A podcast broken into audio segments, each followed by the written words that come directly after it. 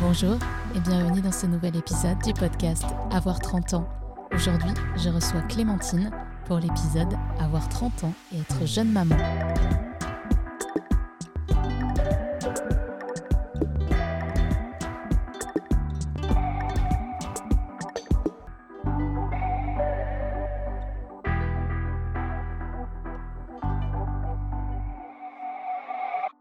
Salut Clémentine. Salut Amélie. Est-ce que tu peux dans un premier temps nous raconter comment s'est passé l'accouchement et surtout la rencontre avec ton bébé? J'ai accouché donc d'une petite fille, d'une petite Césambre il y a un mois. C'est une journée euh, dont je me souviens plutôt bien, une journée assez longue euh, parce que j'ai eu presque 12 heures de travail, mais c'est assez commun pour euh, les premiers euh, accouchements, a priori, c'est ce qu'on m'a dit. C'était une journée euh, assez longue, assez inattendue parce qu'elle a eu presque trois semaines d'avant.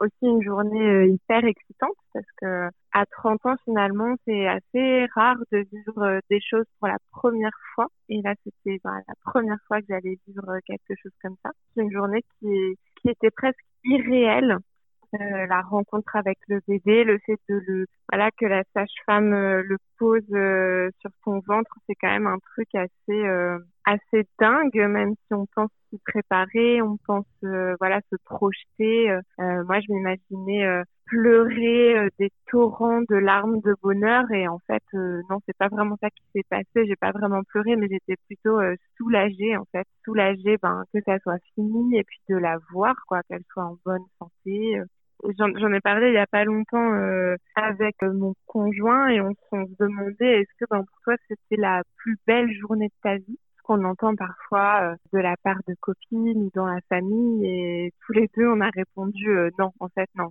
C'était pas clairement la plus belle journée de ma vie parce que c'était dur mais c'est une journée dont je me souviendrai toujours pleine d'émotions contradictoires. Une journée inoubliable mais voilà clairement pas la plus belle de ma vie pour ma part en tout cas. Ce qui est chouette dans ce que tu dis, c'est qu'on ressent à la fois qu'il y a eu du stress, de la douleur, hein, ce qui est normal euh, d'un point de vue physique, et en même temps des émotions hyper positives et une sensation de joie. Il y, a vraiment eu de tout niveau sentiment.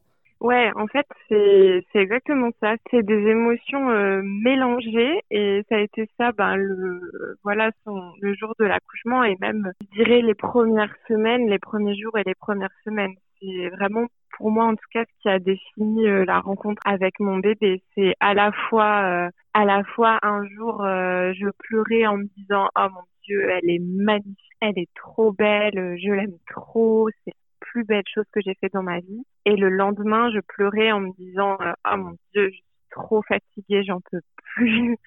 Qu'est-ce qu'on a fait? Franchement c'est trop fatigant. Donc ouais, c'est vraiment des émotions mélangées qui passent un petit peu avec le temps, mais une tempête euh, sous un crâne, je dirais. Et tu as dit autre chose, euh, quelque chose qui était intéressant pour moi. Tu as dit qu'à 30 ans, c'est rare maintenant qu'on fasse quelque chose pour la première fois. C'est vrai qu'on a, on a plus de première fois en termes de relations. Généralement, ça dépend, hein. mais c'est vrai que pour certains, bon, on a déjà par exemple eu des relations sentimentales, des relations sexuelles. On a déjà, encore une fois, ce n'est pas le cas pour tout le monde, mais eu un, un premier emploi. On a pour certains appris à conduire, mais c'est vrai qu'il y a peu de choses qu'on fait pour la première fois. Clairement, moi, c'est quelque chose que je me suis dit, euh, ben, même avant ça, même dès le moment où j'ai été enceinte, je me suis dit, euh, ben même si euh, finalement euh, autour de soi on entend parler bien sûr de la maternité, dans nos copines, voilà, dans nos âges, on est à un âge forcément il y a, y a eu des bébés autour de nous et on a entendu parler de ce que ça fait, mais le vivre soi-même pour la première fois, faire cette découverte-là dans son corps, en fait, de la grossesse, de l'accouchement, puis de la maternité, c'est rare. Et ça, je trouve que c'est, il faut en profiter, en fait, de ces moments-là de découverte où on va se confronter à, aux projections qu'on a faites pendant, bah, même avant la grossesse hein, et pendant la grossesse. Voilà, on se confronte à ce qu'on a imaginé. On imagine qu'on va réagir de telle ou telle manière quand elle va pleurer, quand elle va sourire. Et puis finalement, voilà, comme on l'a jamais vécu avant, on est un peu face à soi-même et, voilà, comme tu dis, c'est rare et c'est plaisant à 30 ans euh, faire encore des premières fois. Et est-ce que tu trouves que les femmes en France sont bien préparées au fait de devenir mère Je parle d'un point de vue accompagnement parce qu'aujourd'hui les grossesses sont très médicalisées et très suivies, autant que ce soit avant l'accouchement et même après avec le retour à la maison et le début de la vie du, nourrisson. Clairement, il y a un avant et un après qui sont complètement euh, inégaux. Avant l'accouchement, on est, euh, enfin, moi je trouve que j'ai vraiment été euh, suivie très très régulièrement. Le gynécologue, tu le vois toutes les semaines. la sage-femme, je l'ai vue peut-être une dizaine de fois aussi. On vérifie tes dents, donc tu vas chez le dentiste, t'as mal au dos, donc tu vas chez l'ostéo. Vraiment, à la fin, toutes les semaines, il y a un rendez-vous médical où on te prépare à l'accouchement. Et euh, moi, franchement, je trouve qu'après la naissance de ma fille, là, il y a vraiment une cure là-dedans, dans le sens où, euh, bah, il y a un rendez-vous avec la sage-femme, un rendez-vous chez le gynécologue euh, six mois après l'accouchement. Mais là, finalement, tu te retrouves un petit peu toute seule, enfin toute seule avec ton conjoint, mais face à tes doutes, face à voilà, par rapport au suraccompagnement que tu as avant l'accouchement. Franchement, c'est un peu bizarre de se retrouver toute seule chez soi. Moi, j'ai eu presque un syndrome de l'imposteur ce fameux syndrome où tu te dis mais euh, mais en fait euh, vous, me laissez toute seule avec ce bébé vous êtes sûr moi je sais pas faire euh, j'ai jamais fait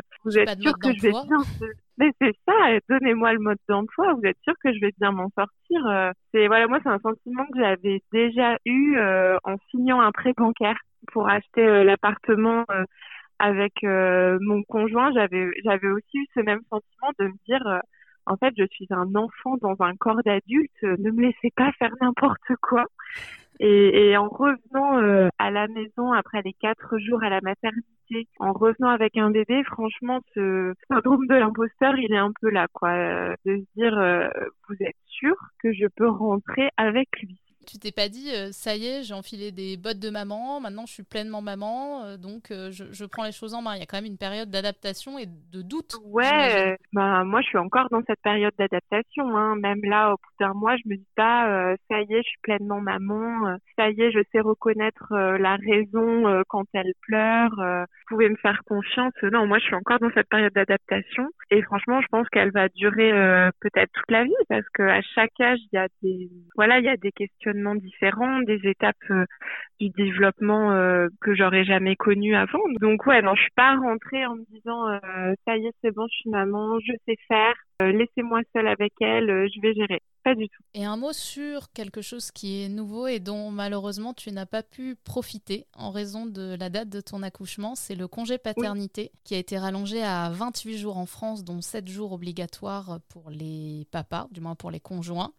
Euh, pourquoi est-ce que c'est important d'avoir allongé ce délai? Quel est le lien entre le père et l'enfant? Est-ce que ce lien, il peut justement se créer avec plus de temps et que ça va permettre au père et aux mères de mieux s'adapter à l'arrivée d'un bébé? Oui, moi je trouve ça important d'en parler parce qu'effectivement ce congé paternité, euh, nous n'en a pas bénéficié. Et c'est vrai qu'il est euh, beaucoup trop court. On s'en rend compte vraiment quand au bout de deux semaines, on se retrouve toute seule avec un bébé. C'est trop court. Clairement, ça permet pas au père de, alors à la fois de créer un lien vraiment approfondi avec son bébé parce que contrairement à ce qu'on peut entendre euh, c'est pas forcément un claquement de doigts un coup de foudre à la naissance euh, avec le bébé. Ça se construit ça prend du temps c'est à chaque biberon qu'on va donner c'est à chaque bain qu'on va donner à chaque échange que ça va se créer doucement. Et ces deux semaines là euh, elles permettent pas de le faire ni pour le père ni pour la mère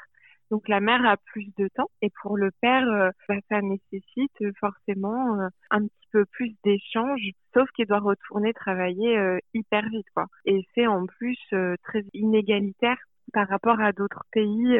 J'ai un oncle par exemple au Canada où le congé maternité est d'une année. Il y a sûrement un entre-deux à trouver, soit voilà qui soit plus raisonnable. Et puis c'est vrai qu'il y a aussi un enjeu pour aider la maman qui certes est à la maison euh, pour s'occuper du bébé, mais c'est clairement pas pour ça. Enfin, moi, sur le mois que je viens de passer, que j'ai pu faire euh, les tâches ménagères, faire euh, des bons petits plats. Voilà, c'est pas parce qu'on est à la maison qu'on va pouvoir euh, regarder la dernière série Netflix qu'on a envie de voir. C'est vraiment du H24. Il y a un conseil que j'avais reçu de pas mal de gens avant d'accoucher, c'était le fameux dès que le bébé dort, dors aussi pour te reposer. Alors ça, en théorie, c'est super. Dans la pratique, euh, même si je suis crevée, euh, j'ai pas envie de dormir, quoi. J'ai envie de profiter de ces moments-là pour, euh, ben, pour faire des trucs pour moi, en fait. je sais pas, me mettre du vernis sur les ongles des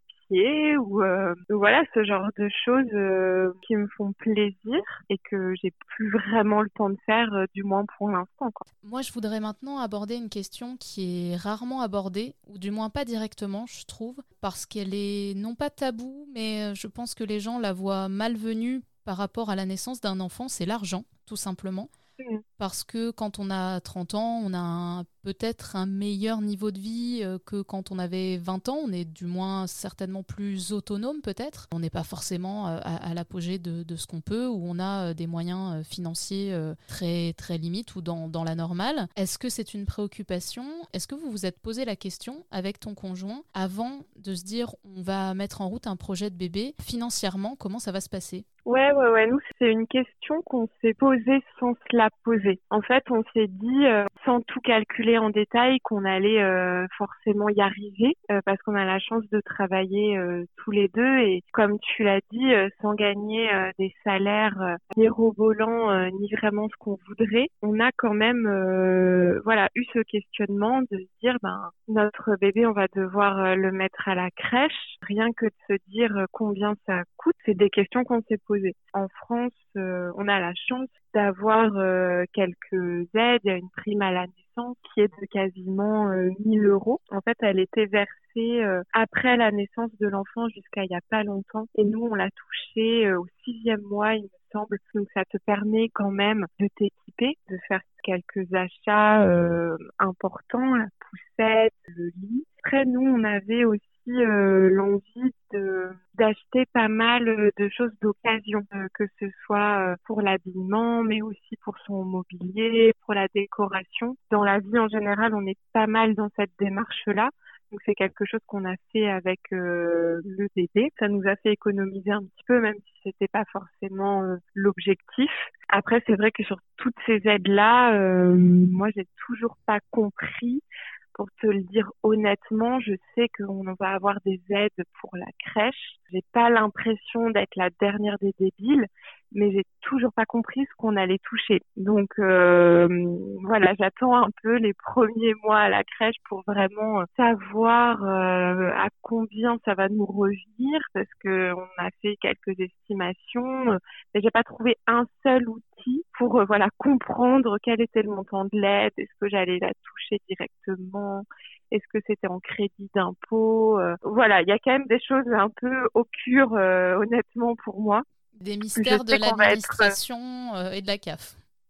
Ouais, ouais, c'est ça. Franchement, c'est voilà, pas clair du tout pour moi. Je sais qu'il y a des choses auxquelles on a droit, mais euh, vraiment, euh, j'ai pas compris quoi. Donc du coup, tu risques d'avoir des, des, bonnes ou des moins bonnes surprises. Euh, ouais, des, des, bonnes surprises, j'espère. J'espère plutôt des bonnes, mais effectivement, j'aurai verrai ça euh, dans quelques mois quand elle commencera à aller euh, à la crèche.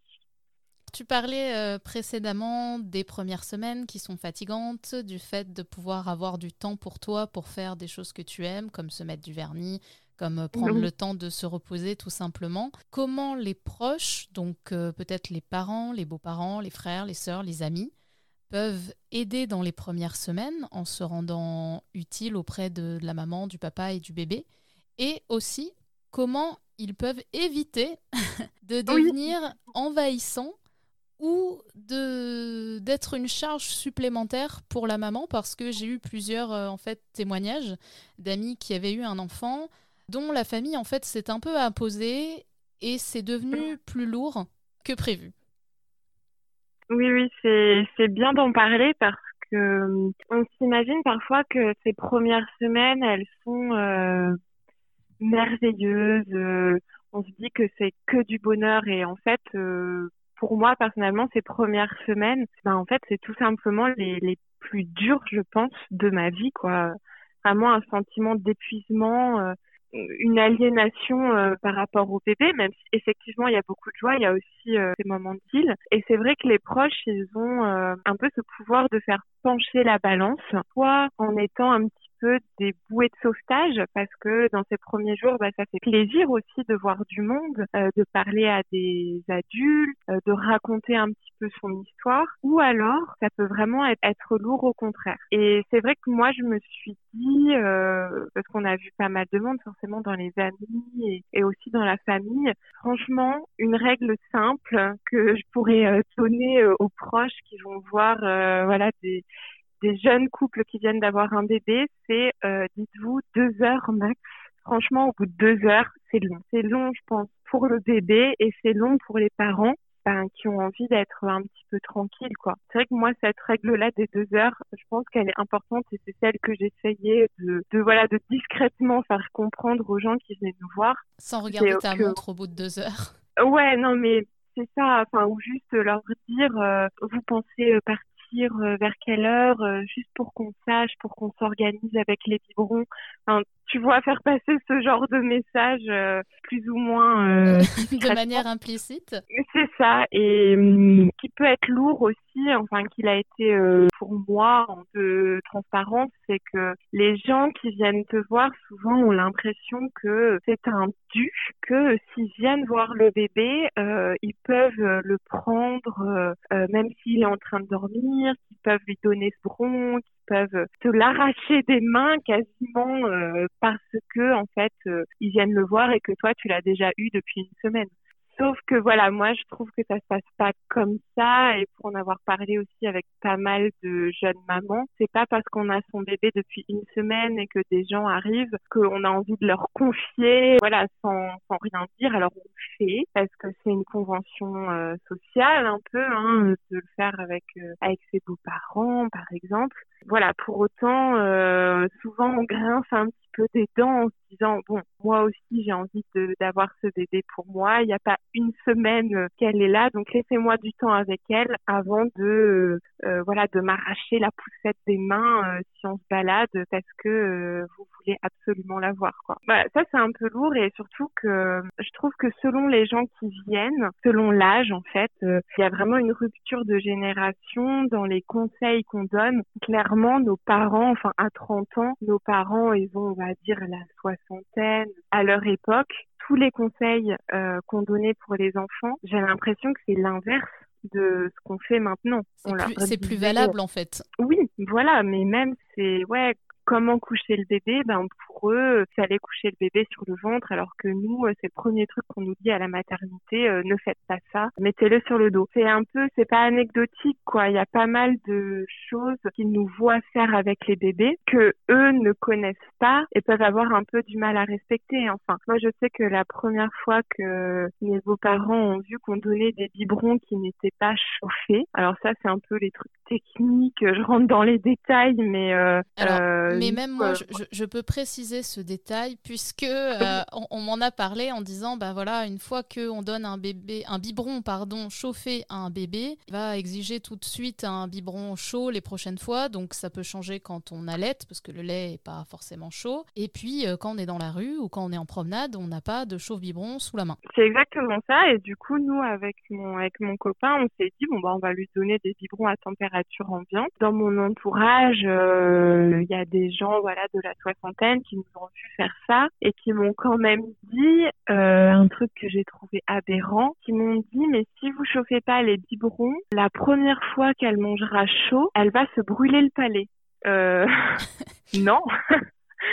En fait, non, euh, j'ai pas prévu de lui donner euh, euh, des petits pots qui vont être brûlants dans quelques mois. Et je sais c'est juste du bon sens, quoi. Je sais que eux, ça leur paraît bizarre parce que, ils ont dû faire ça à leur époque. Pour autant, juste un peu de bon sens, non, je ne vais pas lui brûler le palais juste parce que je ne chauffe pas son biberon à sa naissance, quoi. En fait, il y a ce côté je, sais mieux que toi parce que j'ai déjà eu des enfants et je les ai élevés. Exactement. Donc, je vais te montrer comment ça marche. Sauf que bah, on n'est plus la même génération.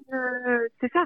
Et vraiment, ça part pas du tout d'une mauvaise volonté. Hein. Euh, c'est vraiment des conseils euh, bienveillants. Hein. Mais voilà, c'est difficile. Moi, je m'étais dit, euh, je sais que j'aurais ce genre de remarques, je dirais oui, oui. Je m'étais dit, voilà, je dirais oui, oui. Et puis, pour m'en débarrasser, et pour autant, voilà, c'est pas pour ça que je ferai qu'on m'a dit. Et en fait, je me suis rendu compte là, euh, donc ma fille a un mois, que j'arrive pas à dire euh, oui oui ça me porte sur les nerfs ce genre de conseils ah mais là euh, là elle a trop chaud hein là elle est trop habillée mais en fait qu'est-ce que vous en savez quoi? Enfin j'arrive pas à dire oui oui donc parfois je me vénère un peu toute seule peu inutilement, euh, enfin pas inutile, mais j'ai aussi envie de défendre mon point de vue et de défendre euh, mes choix. Euh, c'est même pas des choix d'éducation, c'est juste mes choix de. Bah après, il y aura les choix d'éducation probablement à défendre prochainement, parce qu'au niveau de l'éducation, il y a énormément de choses et d'approches qui ont changé, c'est vrai, depuis la génération de nos parents. Mmh. Donc certainement euh, qu'il y aura d'autres choix à, défendre. Faudrait peut-être que j'applique la méthode du oui oui et en fait euh, ne rien dire et laisser couler, mais pour l'instant euh, j'y arrive pas. Et puisqu'on parlait de, de, génération, selon une étude menée à travers l'Union européenne, en 2020, l'âge moyen pour un premier enfant. Pour une femme, c'est de 28 ans et 8 mois, donc tu es un tout petit peu en retard, et de 32 ans pour un homme. Alors ma question était, est-ce que c'était prévu d'avoir un enfant à 30 ans? Est-ce que c'est un hasard qui a fait que la vie t'a mené à avoir un bébé l'année de tes 30 ans Ou est-ce que c'est aussi quelque chose qui est euh, peut-être euh, pas de manière directe, mais implicitement euh, calculé en se disant, bah voilà, c'est le bon âge, c'est le bon moment, c'est aussi du temps que je me laisse pour éventuellement réfléchir peut-être un jour à avoir d'autres enfants, un ou plusieurs autres enfants est-ce que 30 ans, voilà, c'était l'âge pour toi auquel tu t'imaginais peut-être devenir maman? C'est intéressant, vraiment. J'aimerais te dire que que c'est euh, un hasard, euh, que je me laissais du temps, que j'étais euh, complètement insensible à, cette pression, cette pression indirecte, mais qui est quand même une pression sociale de voir autour de toi beaucoup d'amis, de plus en plus avec des enfants. Euh, j'aimerais te dire que je suis au-dessus de tout ça et que je suis totalement indépendante, mais je pense que même inconsciemment, cette pression-là, euh, je l'ai un peu ressentie. Parce que comme tu l'as dit, euh, on se dit que voilà, finalement, il faut se laisser du temps, au cas où euh, ça marche ou ça marche pas. On sait que la durée moyenne, euh, ça c'est mon gynécologue qui m'avait dit pour avoir un enfant quand tout va bien, c'est de 7 mois. Donc euh, voilà, il faut aussi se laisser ce temps-là. Mais c'est vrai que il y a quand même un moment donné où j'aurais peut-être pu davantage attendre pour avoir cet enfant-là. Après, j'ai aussi donc moi, je vais avoir 30 ans, comme tu l'as dit. Mon conjoint euh, va en avoir 35. De son côté, il y avait voilà davantage cette pression de d'arrêter de laisser filer du temps et euh, d'avoir un enfant maintenant. Alors c'est pas du tout, euh, comment dire, il a pas du tout eu à me convaincre, à me forcer. Hein, c'est pas ce que je suis en train de dire. Mais voilà, je me suis aussi laissée convaincre parce que j'en avais envie. Ce qui est intéressant aussi dans tes propos, c'est de dire que bah, les hommes ressentent aussi un peu la pression sociale de l'âge pour la paternité ah du coup. Complètement, complètement. La, la pression de la paternité, euh, même si effectivement on n'en parle pas, elle joue aussi forcément dans la décision euh, pour une femme d'avoir un enfant, même si voilà, on était ensemble depuis euh, très longtemps on se disait qu'on allait avoir des enfants ensemble un jour sans se mettre une horloge en se disant bon bah voilà c'est euh, quand moi j'aurai 30 ans euh, euh, qu'il faudra le faire. En tout cas, pour moi il y a quand même une pression des 30 ans qui est inconsciente mais que chaque femme ressent aussi. C'est quand même le moment où tu te dis bon est-ce que je veux vraiment des enfants? Est-ce que si j'en veux c'est le moment ou pas de se s'y mettre en fait de concrétiser ce projet là Si j'en veux pas que je, ce que je trouve très cool aussi, que je respecte euh, totalement. Si j'en veux pas, est-ce que euh, je vais réussir à l'assumer? Parce que c'est hyper dur d'en parler, je, je, pense. Je crois que c'est un sujet euh, d'un prochain podcast d'ailleurs.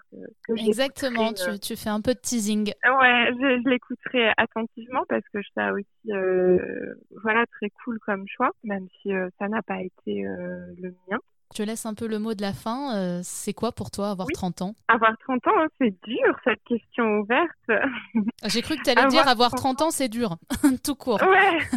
non, non, non, non, ça va. En tout cas, euh, pour moi, je dirais pas que c'est dur. Franchement, avoir 30 ans, c'est cool. Euh, je trouve que c'est cool parce qu'on est à un moment dans nos vies où on est indépendante. On est toutes des femmes indépendantes. quand on a la chance d'être en bonne santé, d'avoir un petit peu d'argent de côté, enfin d'avoir euh, suffisamment euh, pour euh, vivre sans se poser trop de questions. C'est un moment où dans la vie où on peut voyager, où on peut être qui on veut, on est assez adulte pour faire nos propres choix et en même temps on est encore assez jeune pour changer de vie, pour changer complètement d'orientation professionnelle, pour, euh, refaire sa vie avec quelqu'un, tout envoyer euh, valdinguer si on en a envie, pour euh, comment avoir un enfant et commencer un nouveau chapitre euh, plein de, de nouvelles découvertes, je pense. Je pense que c'est ce qui m'attend. Je trouve que c'est un tournant qui est hyper cool et c'est un peu le meilleur des deux mondes. Je vais pas dire de la jeunesse parce que je me sens hyper jeune à 30 ans, mais c'est euh, le meilleur de, si quand même de cette jeunesse et en même temps du côté euh, adulte, euh, du côté posé, de savoir exprimer aussi qu'on a envie, ce dont on n'a pas envie.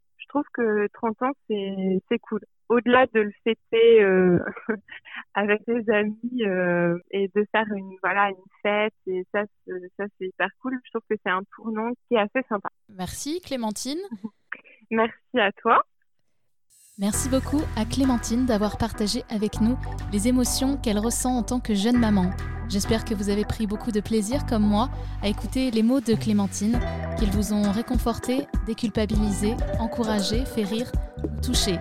Avoir 30 ans, c'est une multitude de choses, un passage merveilleux et complexe, un virage que l'on emprunte à toute allure. Avoir 30 ans, c'est aussi se poser mille questions. Qui l'on est, où l'on va, pourquoi, qu'est-ce qu'on attend de moi et qu'est-ce que je veux vraiment. Mais c'est aussi un âge où tout est possible et c'est ce que l'on va découvrir ensemble dans ce podcast. Merci de votre écoute bienveillante. Vous pouvez liker, partager et commenter ce podcast sur toutes les plateformes de streaming audio et sur le compte Instagram Avoir 30 ans. Et bien sûr, parlez-en autour de vous, à vos amis, à vos amours. Et je vous dis à très bientôt pour un nouvel épisode.